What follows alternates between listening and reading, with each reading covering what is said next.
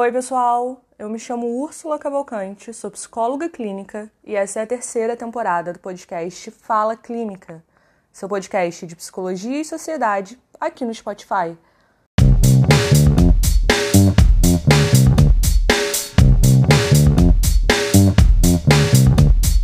Vendo, pois, Raquel que não dava filhos a Jacob, teve Raquel inveja da sua irmã e disse a Jacob: Dá-me filhos, ou senão eu morro. Então se cedeu a ira de Jacob contra Raquel e disse: Estou eu no lugar de Deus que te impediu o fruto de teu ventre? E ela lhe disse: Eis aqui minha serva, Bilha, entra nela para que tenha filhos sobre os meus joelhos, e eu assim receba filhos por ela. Gênesis 31, 3 a arte, em todas as suas formas, serve à psicanálise como um tesouro, ajudando a gente a pensar sobre o que nos cerca e que no quadro, no livro, na música é escancarado. Sangra mesmo. O mal-estar na civilização é estrutural, não tem como fugir.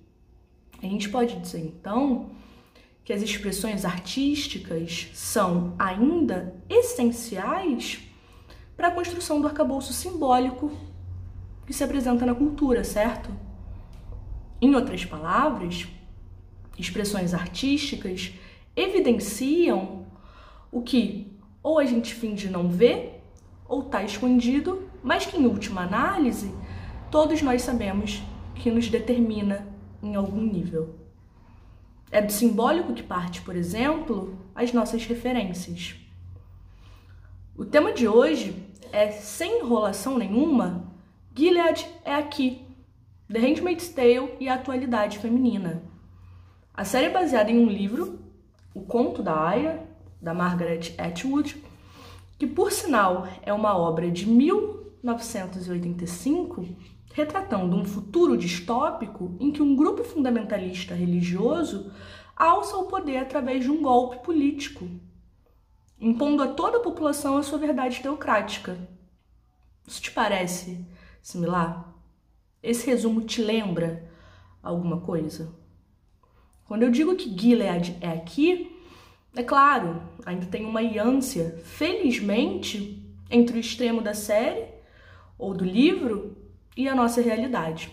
Mas o que eu tenho pensado é exatamente em que níveis essa ânsia ainda permanece.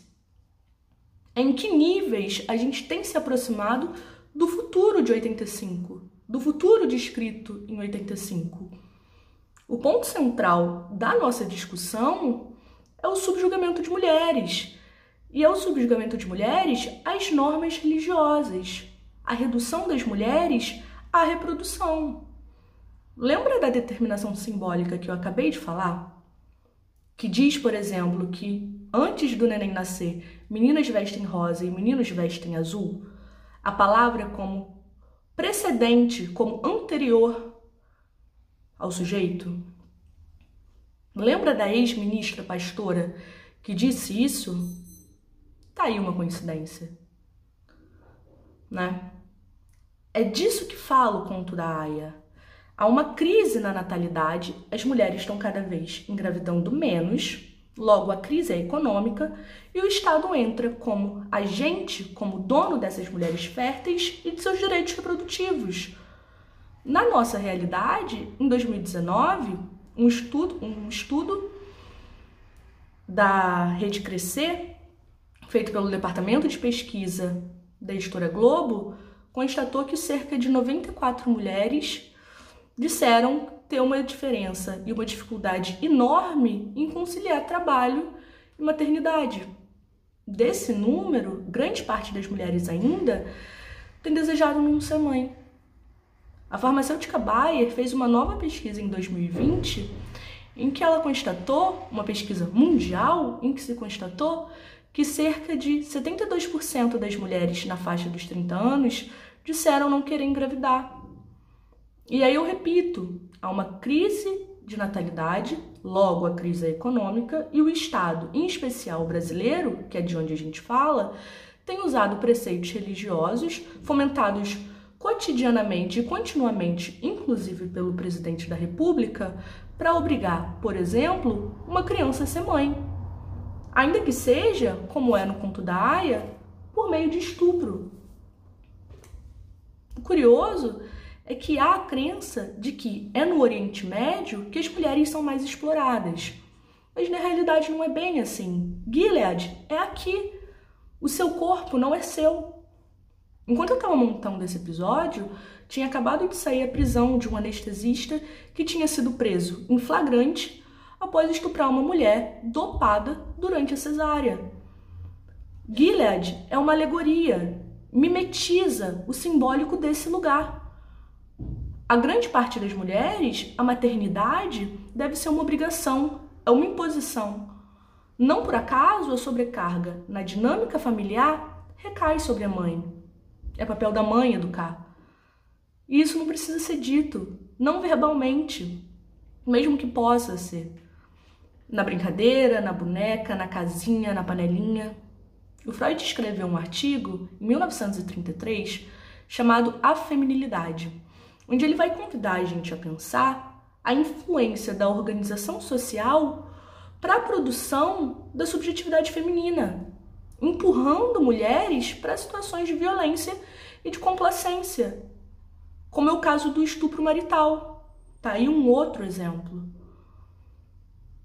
Se o simbólico é o lugar da linguagem, o que é dito sobre as mulheres? Que têm útero? Que precisam casar e ter filhos? Que é do lado do homem que poderão ser mulher? Que é cuidando da família e da casa que vão se realizar? Atwood é certeira quando ele inaugura o que está justamente no núcleo duro desse imaginário conservador, tornando palpável e nomeando aquelas que escapam, em algum nível, do papel destinado a elas.